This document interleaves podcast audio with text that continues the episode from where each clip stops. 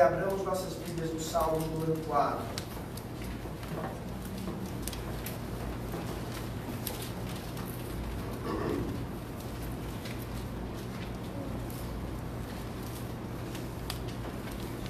Salmos número 4.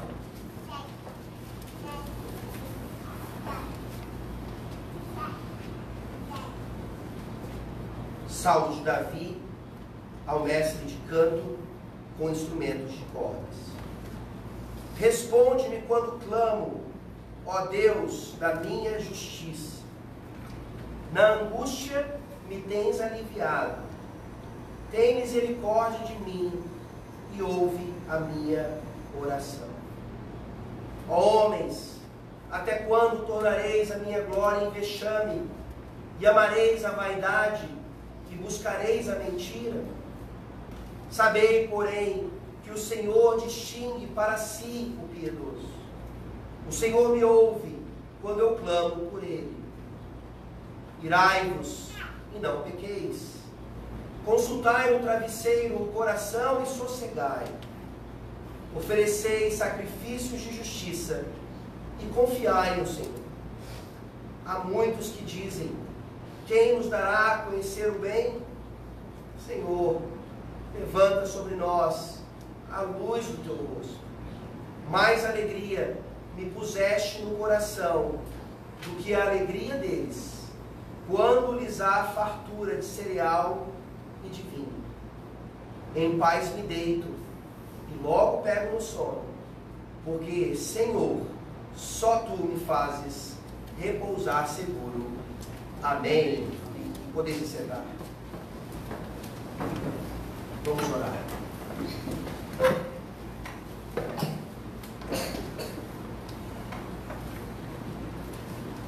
Senhor, só tu nos fazes deitar e logo pegar no sono, porque só tu nos fazes nos sentirmos seguros. Obrigado a Deus por essa verdade que nessa manhã isso fique evidente mais uma vez. Que haja salvação neste lugar. Para que todos os teus sejam assegurados até o fim. Em nome de Jesus Cristo. Amém. Amém. Você obviamente já viu nessa semana mais consequências do coronavírus, o pânico do mundo por causa dessa doença. Você deve ter visto os mercados vazios, principalmente nos Estados Unidos, onde quando essas coisas acontecem, eles realmente vão aos mercados e estocam comida e, como está ficando claro também, bastante papel higiênico. E nós vemos também até lugares como a Disney fechando, eventos esportivos enormes parando. Você pode imaginar as consequências financeiras de tudo isso. Viagens canceladas, aviões não podendo chegar a alguns lugares. Mas de tudo isso, a pior situação, incomparavelmente, é vermos hoje, no dia do Senhor, igrejas sem culto solene. E como eu falei na minha oração, isso parece razoável.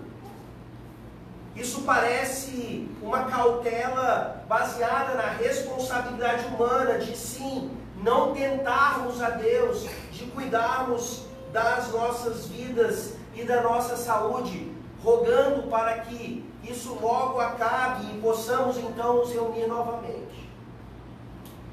Meus queridos irmãos, não quero aqui entrar na questão de cautela ou não. Quero aqui entrar na questão de como devemos confiar no Senhor, principalmente em momentos de calamidade, em momentos de tribulação. E nós vemos então, mais uma vez, na sequência em que estamos estudando aqui, um salmo de extrema confiança. E é um salmo de lamento, assim como o Salmo 3. Interessante como o livro dos Salmos, que começam com o Salmo 1 e 2, obviamente, nos falando praticamente toda a, a temática do saltério, ao invés do livro dos Salmos começar com é, salmos de gratidão ou, ou salmos de ações de graças e louvor, o saltério, nos, nos Salmos 3 e 4, começa com lamentos. Isso demonstra então a realidade da vida. Isso demonstra que viver num mundo caído não é flores. E nós precisamos nos lembrar então que o que está acontecendo no mundo hoje sempre aconteceu desde o princípio. E se você quer uma boa tarefa para hoje à tarde, é você poder ler algo a respeito de como a igreja primitiva, a igreja no primeiro século e nos séculos vindouros, na verdade, até mesmo na Idade Média, durante toda a história, pegue ali um tempo da história e veja como a igreja reagiu às pestes que o Senhor Deus, na sua providência, colocou sobre a humanidade. Nós veremos que teve pelo menos uma coisa que nunca aconteceu naqueles momentos. O povo de Deus nunca deixou de se reunir. O povo de Deus, ele não se preocupava em estocar comida e papel higiênico, nem tinha papel higiênico. Mas o povo de Deus, sabendo da sua responsabilidade em ter um cuidado com a saúde, eles iam até os doentes, eles estavam servindo os seus dons e talentos naquela situação de providência, chegando até mesmo à morte por causa desse tipo de coisa. Talvez no século XXI a igreja tenha então se tornado mais sofisticada Talvez naquela época os crentes não eram tão inteligentes, não eram tão sábios. Mas nós já atingimos essa suposta sabedoria. E nós sabemos que não é o caso. O Salmo número 4, diferentemente do Salmo 3, não nos traz um contexto específico o Salmo 3 fala claramente sobre aquela tribulação terrível, onde Absalão, o próprio filho de Davi, estava perseguindo o pai, querendo matá-lo, acabar com sua vida, e havia roubado o trono. Talvez o Salmo 4 esteja no mesmo contexto. Eu creio que está. Eu creio que a edição dos salmos, como eles são colocados no saltério, tem esse propósito também.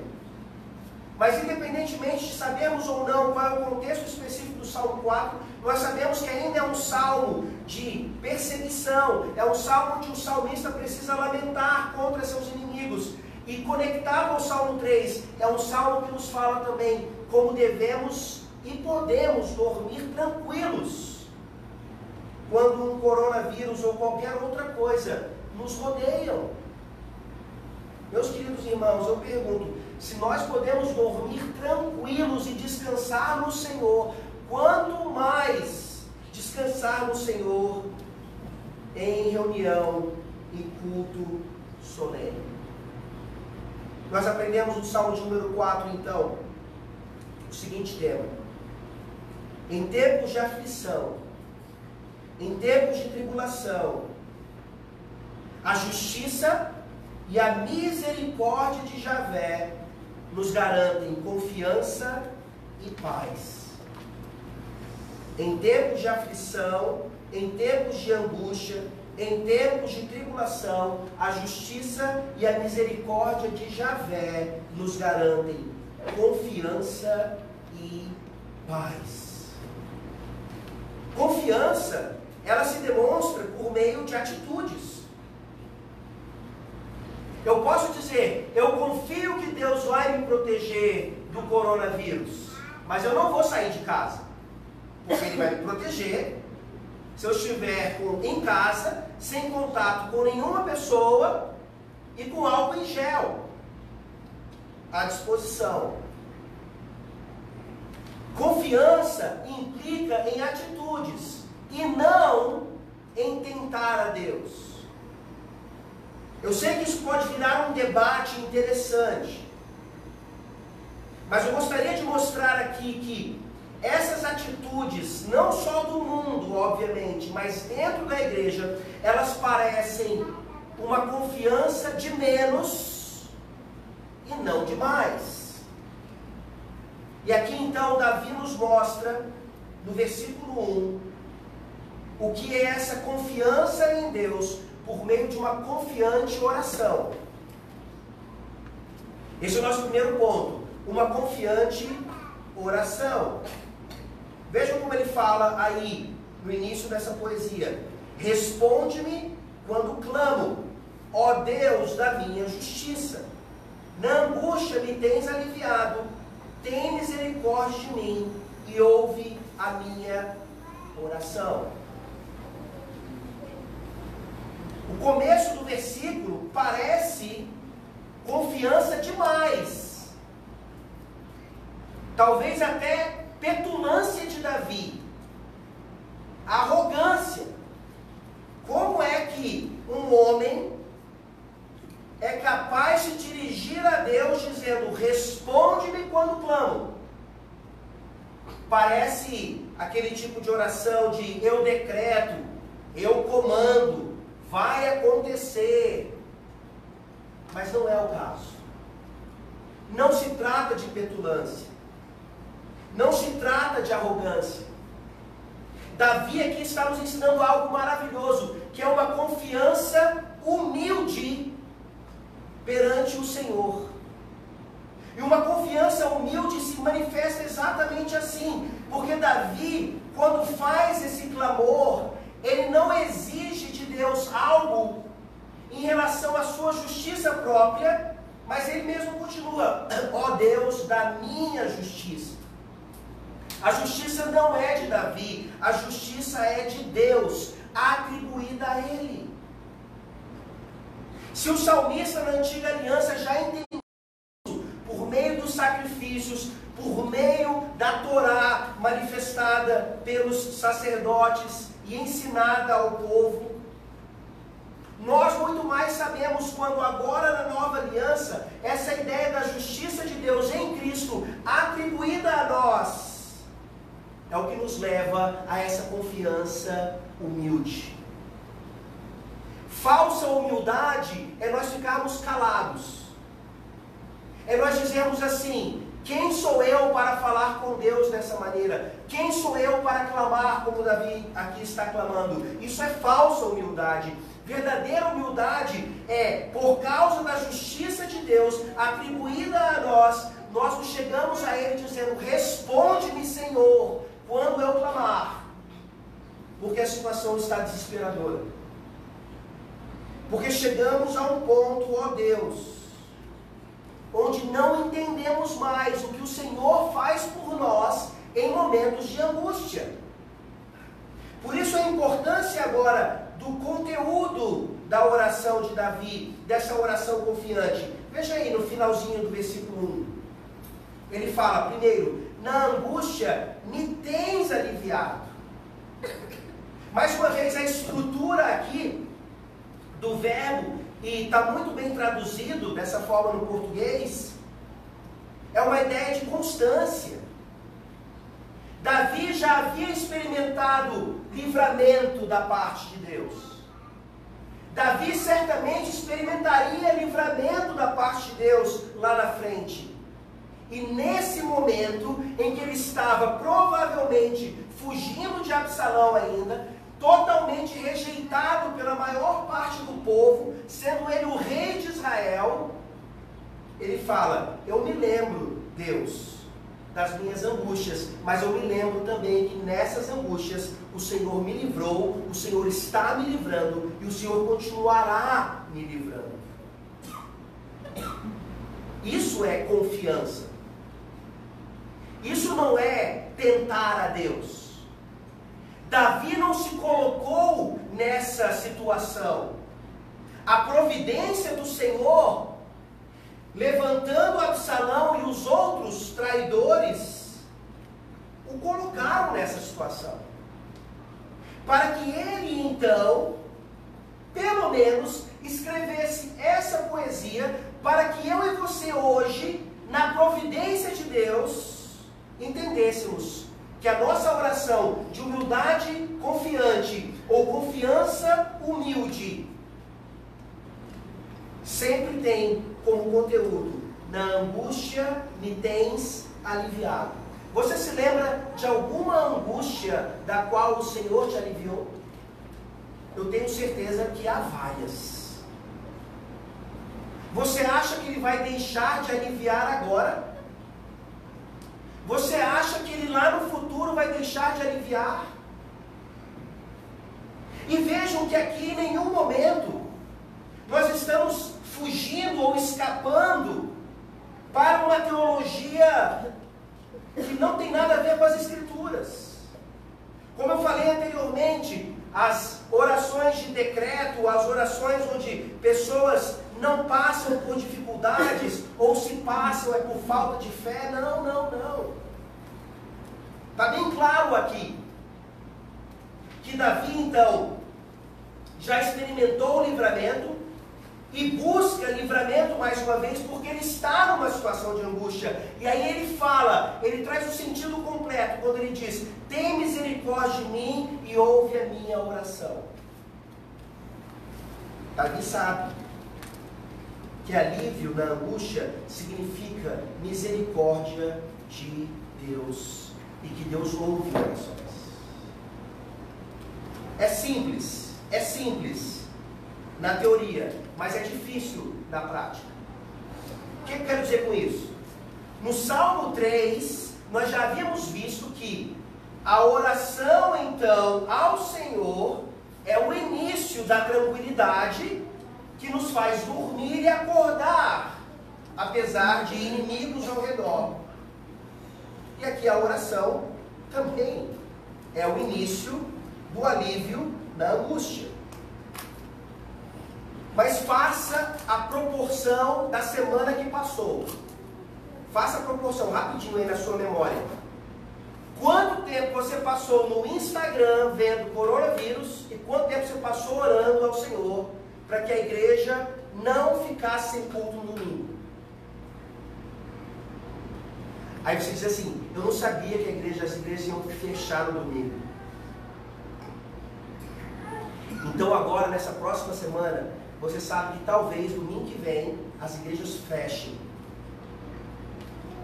Então você não vai mais ficar alarmado com as notícias do coronavírus, pois você vai deixar essas coisas e você vai orar, principalmente para que Deus responda a nossa oração, para que igrejas não fechem domingo que vem e cultuem ao Senhor, mesmo diante das tribulações. Eu não estou dizendo que você não pode olhar as notícias. Eu não estou dizendo que você não possa ver o Instagram.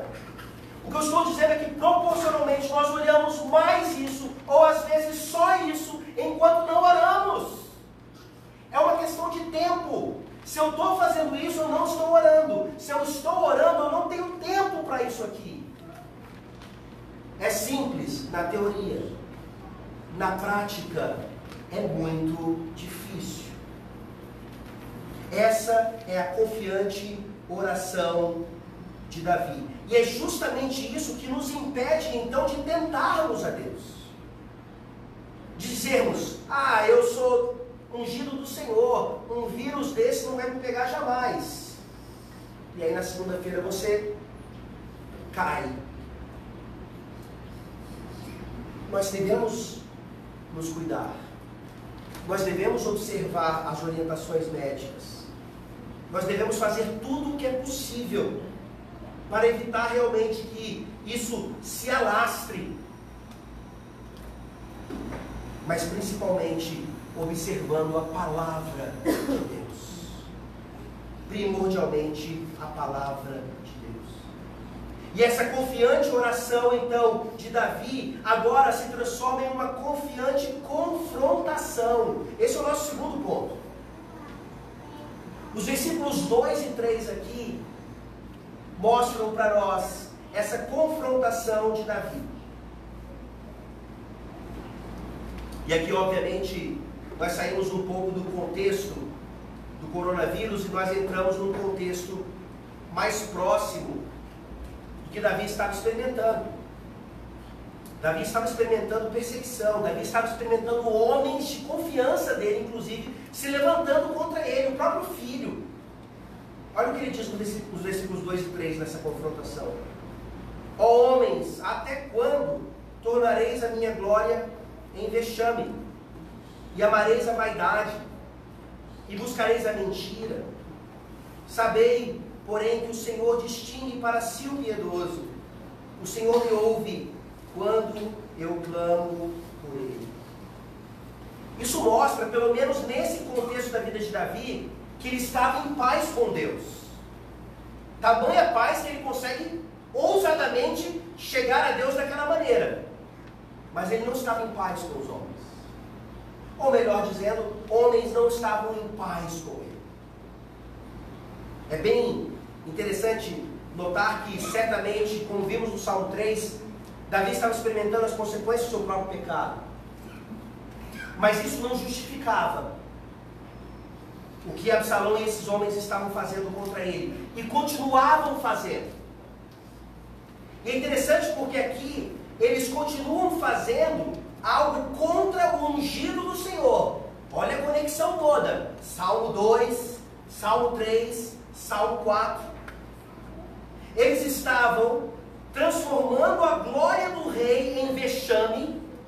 O rei está fugindo, o rei tem que se esconder, o rei tem que ficar indo de cidade em cidade, ao invés de estar no seu trono, reinando o povo.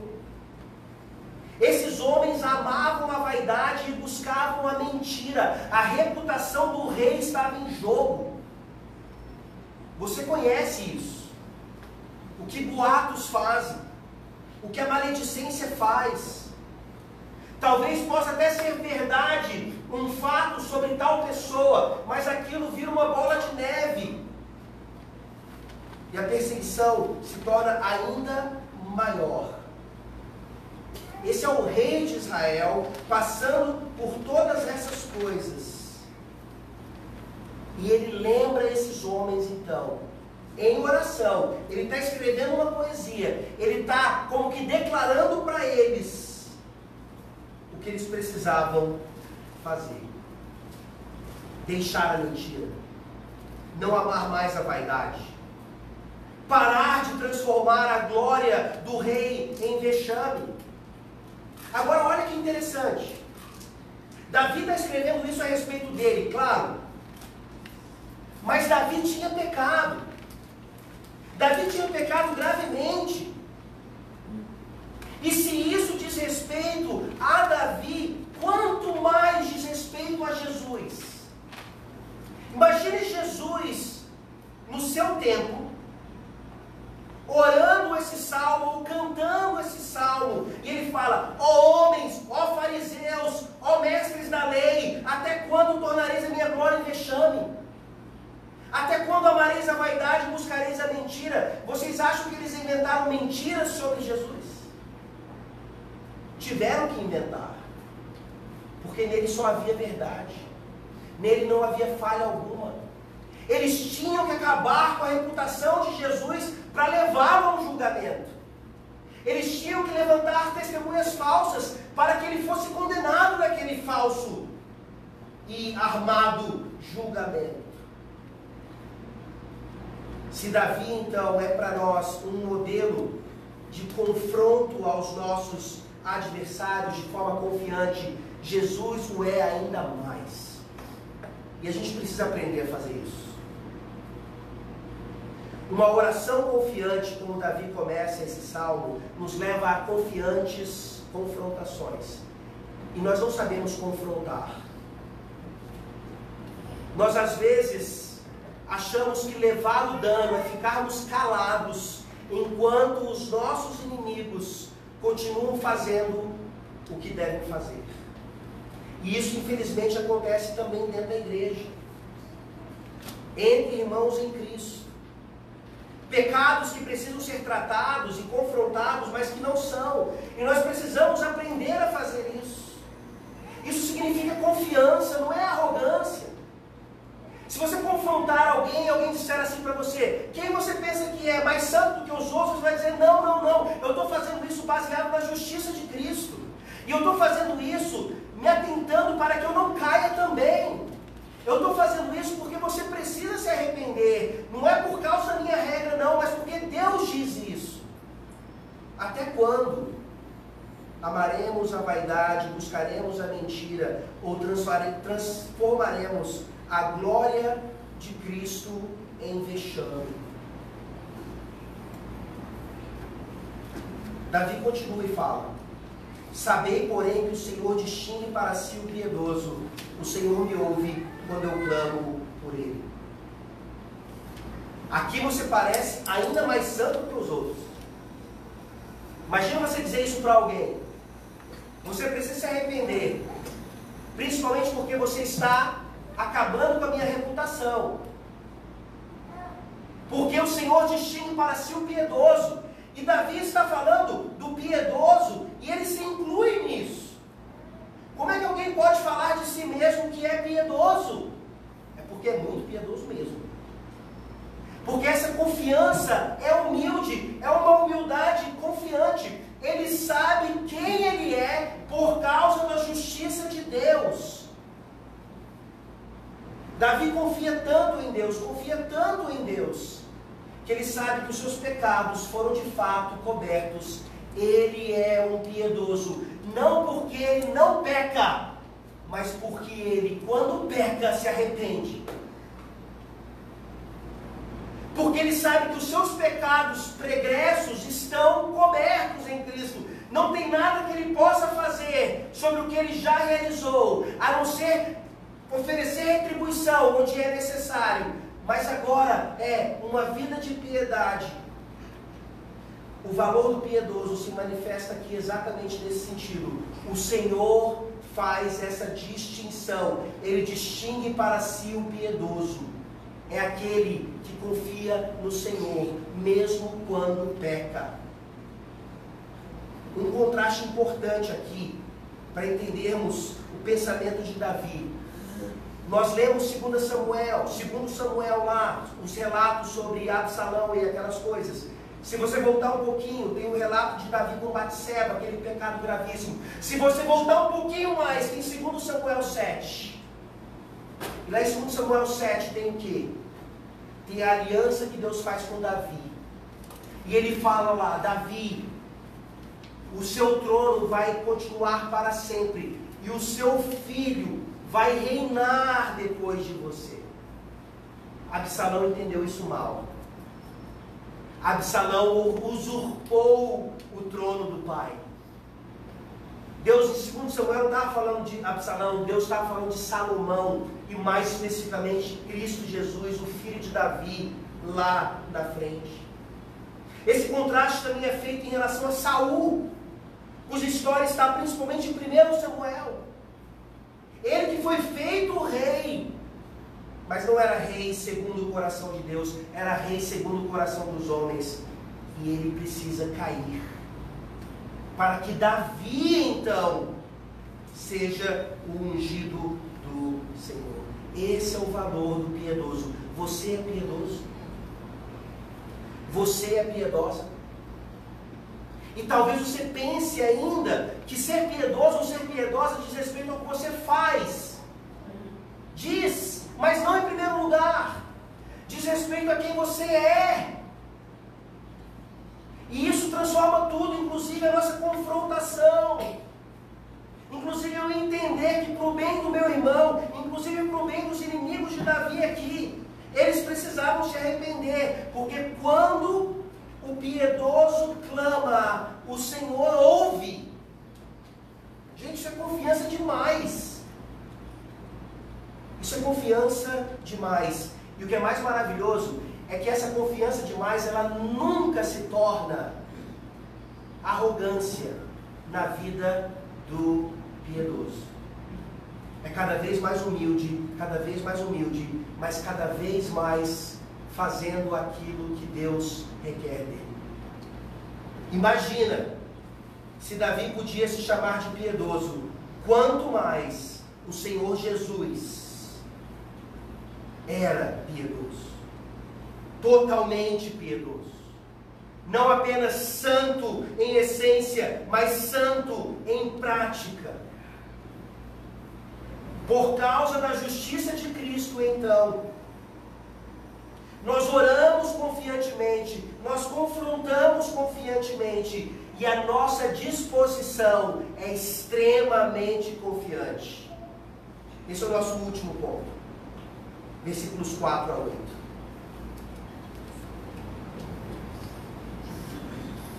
Disposição. Pensa aí fisicamente. Disposição. Como é que você acordou hoje para vir para o culto? Qual é a sua disposição? Como é que você acorda para fazer as coisas durante a semana? Qual é a sua motivação para realizar as tarefas que Deus lhe dá semanalmente? Uma confiante oração nos leva a uma confiante confrontação e, obviamente, uma confiante disposição, versículos 4 a 8. Vou ler o 4 primeiro. Irai-vos e não pequeis. Consultai no travesseiro o coração e sossegai, selar. Lembra no Salmo 3? Quando eu falei para vocês que na poesia, no hebraico, você tem as pausas, em algumas delas, né? não em todas. Selar. E que isso pode ser meramente um recurso musical, ou que pode ser também um recurso para que o que está ouvindo a poesia, ou lendo, ou cantando, pause e entenda o que está acontecendo ali de uma forma mais complexa. O primeiro selar aqui, no Salmo 4, aparece entre os versículos 2 e 3. Quando Davi está fazendo a confrontação dele, ele chama os homens que estavam contra ele à consciência e ele pausa, ele fala: parem um momento, parem, não só de falar mentiras sobre mim, mas parem para pensar o que está acontecendo. E agora, o segundo selar diz respeito a os que estavam com Davi. É interessante ver isso na poesia. Você lendo de uma só vez, você lendo sem parar para meditar ou estudar o que está acontecendo aqui, você não consegue perceber essa diferença. Enquanto Davi, nos versículos 2 e 3, está confrontando aqueles que não estão com ele, a partir do versículo 4 ele começa agora a confortar, ou até admoestar também, os que estavam com ele. Muitos fugiram com Davi. Eles precisavam da mesma confiança. E eles precisavam, inclusive, saber como agir em relação aos seus perseguidores. Havia com Davi outros piedosos. Fugiram com Davi não só porque Davi era rei, fugiram com Davi porque confiavam no Senhor também. E aqui ele começa falando então: você vai confrontar, e nessa confrontação você vai ser tentado a pecar. Por isso ele começa então a nossa disposição confiante, dizendo: irai-vos e não pequeis. Dá uma olhada lá em Efésios, por favor, capítulo 4. Nós já lemos esse texto hoje.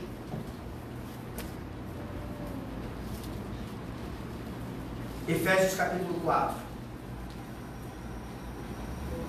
Versículo 26. Paulo se apropria desse texto para fazer essa aplicação uma série de aplicações, inclusive essa, Efésios 4, 26. Irai-vos e não pequeis, não se ponha o sol sobre a vossa ira. Então isso é maravilhoso.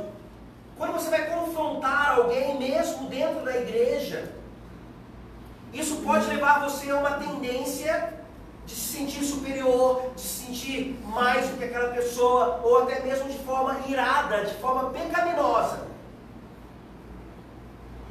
E Davi deixa isso claro aqui, principalmente Paulo, depois da nova aliança, que o piedoso, ele pode até se irar.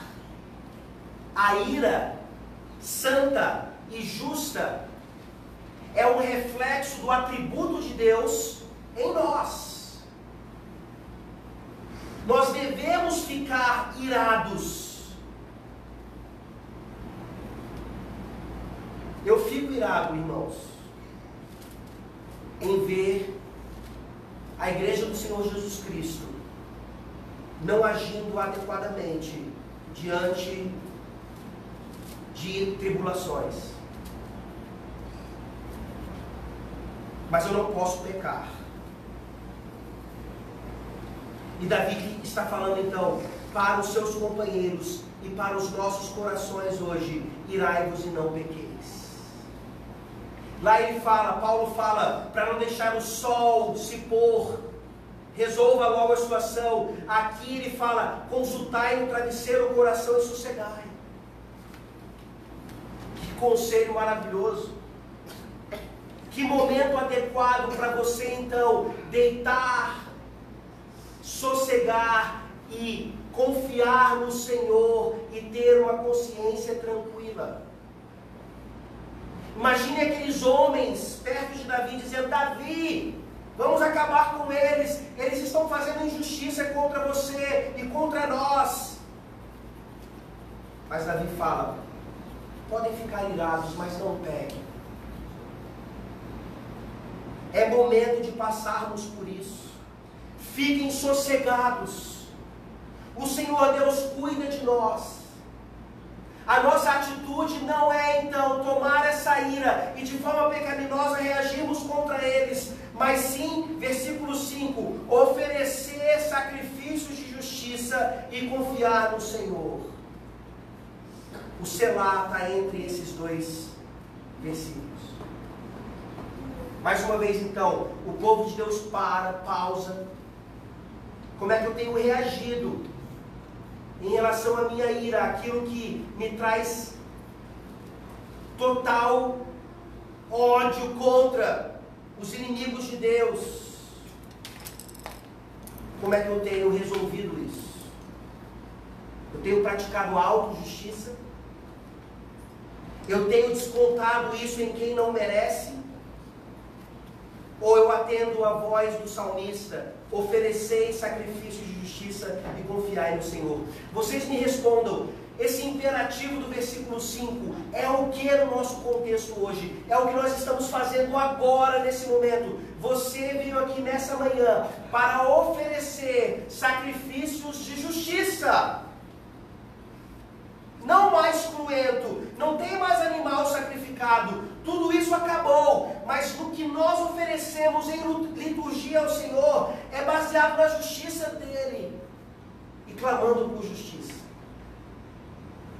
Eu quero repetir. Igrejas hoje, no mundo inteiro,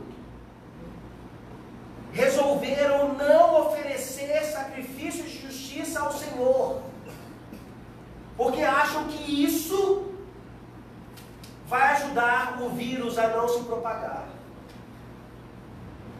Ironicamente, ao fazer isso, eles não conseguiram fazer o que o final do versículo 5 diz: confiai no Senhor.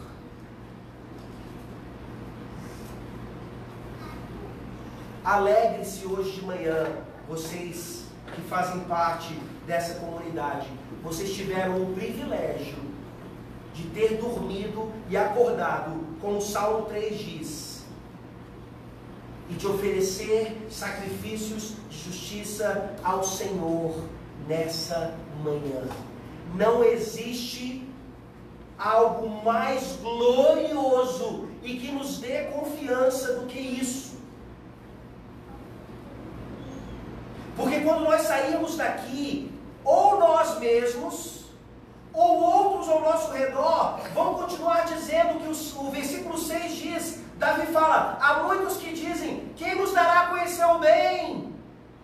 Oh não! Está tudo acabado. Davi fala: Não, não, não, não, calma, sossega, bota a cabeça no travesseiro, durma tranquilo, fica com a consciência tranquila. E ele clama: Javé, Senhor, levanta sobre nós a luz do teu rosto. Abra sua Bíblia em Números capítulo 6, por favor.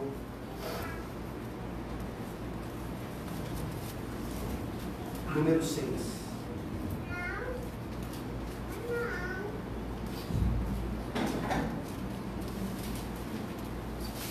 Vocês ouvem isso aqui toda noite. Quando o nosso culto solene vespertino está se encerrando. Número 6, a partir do versículo 24. O Senhor te abençoe e te guarde. O Senhor faça resplandecer o rosto sobre ti e tenha misericórdia de ti. O Senhor sobre ti levante o rosto e te dê a paz. Eu acho que eu quero insistir nisso. Eu espero que vocês não me achem muito chato. Quantas igrejas hoje não vão poder receber a bênção do Senhor, porque não fizeram seus cultos? Não ache que isso é mero ritual, quando o ministro levanta suas mãos no final do culto e abençoa o povo de Deus com a bênção da justiça do Pai, do Filho e do Espírito. Davi se lembra da bênção arônica. Davi aqui, em todo o tempo, nos Salmos, ele fala sobre isso. Ele fala, por favor, Senhor, levanta sobre nós a luz do teu rosto. O Senhor prometeu que nos abençoaria. Pactualmente cumpre isso. Nos livra dos nossos inimigos. Mas, por favor, não nos deixe ficar sem a luz do teu rosto. Se inimigos nos levam, se inimigos nos levam a ficar sem a luz no rosto do Senhor, isso é pior do que a morte. Isso é pior do que saúde ruim. E é por isso que Davi conclui então nessa disposição de super confiança. Mais alegria me puseste no coração do que a alegria deles, quando lhes há fartura de cereal e de vinho. Em paz me deito e logo pego no sono, porque Senhor, só tu me fazes repousar seguro. É isso mesmo. Nós temos mais alegria do que aqueles que têm fartura de cereal de vinho. Olha o contexto de Davi. Ele não estava mais no palácio. No palácio, a fartura de cereal de vinho. Absalão estava lá, os seus conselheiros estavam gozando de todos aqueles prazeres. E Davi estava fugindo com aqueles que ele precisa agora consolar. Mal comendo, mal bebendo. Ele não está aqui falando loucura. É verdade. Mais alegria nós temos pelo rosto do Senhor levantado sobre nós, do que Deus virado contra aqueles que se levantam contra o seu ungido. É por isso que no Salmo 3 Davi fala: Me deito e pego no sono e acordo.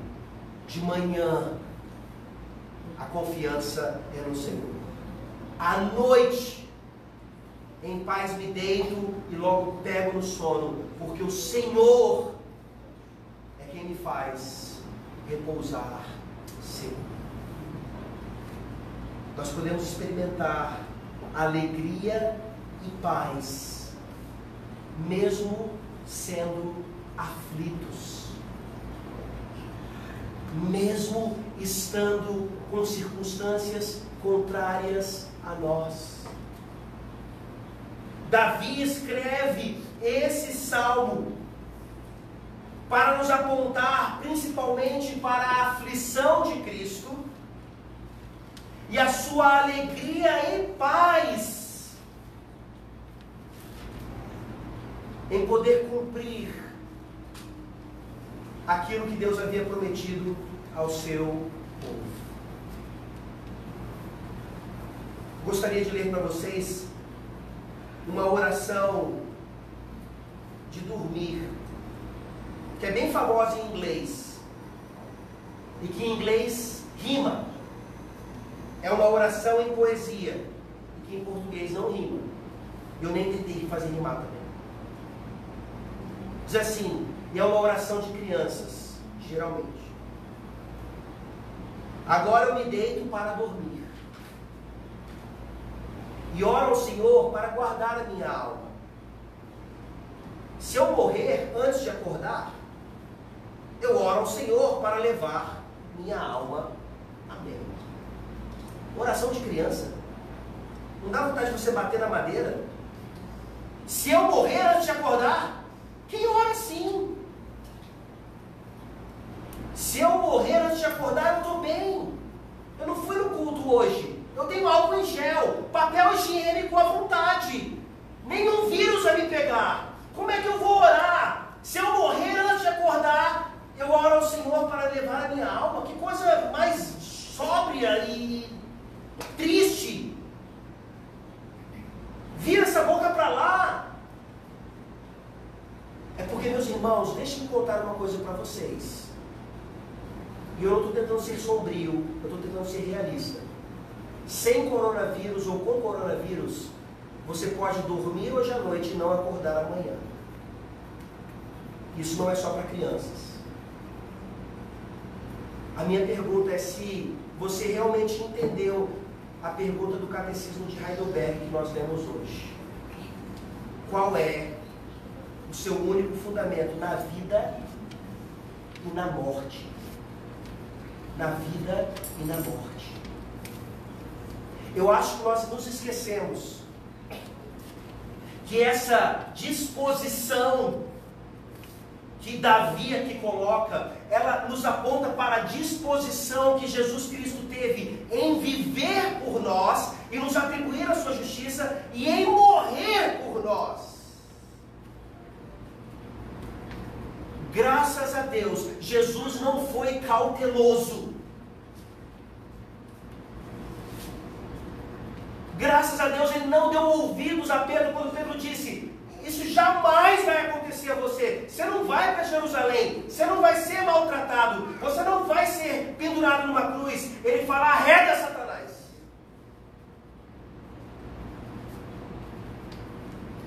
Jesus em nenhum momento tentou a Deus. Mas em nenhum momento também foi extremamente cauteloso a ponto de negar o seu sacrifício por nós.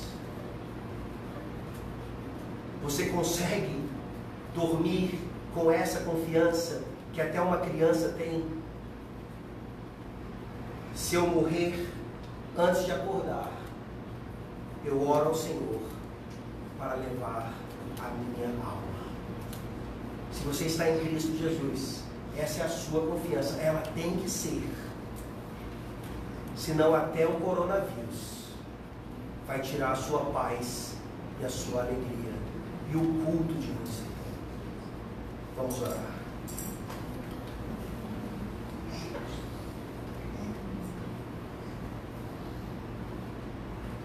Ó Senhor Deus, nós te agradecemos, porque nesses momentos nós percebemos quanto nós precisamos de Ti, da Tua palavra e o quanto nós somos falhos em seguir as tuas instruções. Encoraja-nos com essa palavra, nos ajuda a testemunhar dessa palavra aos que estão ao nosso redor, até mesmo aos nossos inimigos. Nos ajuda a confrontar os que precisam ser confrontados. E ao sermos confrontados, ó Deus, em nossos pecados, em nos arrependermos também e agimos sempre com essa confiança humilde ou humildade confiante que só podemos ter no Senhor. Responde-nos, ó Deus, quando clamarmos. Ouve a nossa oração. Assim nós te rogamos em nome de Jesus Cristo. Amém.